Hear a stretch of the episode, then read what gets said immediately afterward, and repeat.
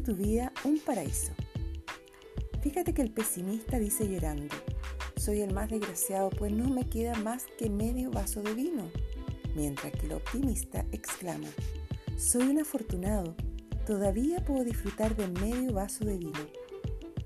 Si decides hacer de tu existencia un destierro desolado, permanecerás descorazonado y abatido. Mas, si determinas hacer de tu vida un paraíso, no te quejarás de que los rosales tengan espinas, sino que admirarás de que una planta con espinas exhiba rosas fragantes, maravillosas, radiantes de belleza.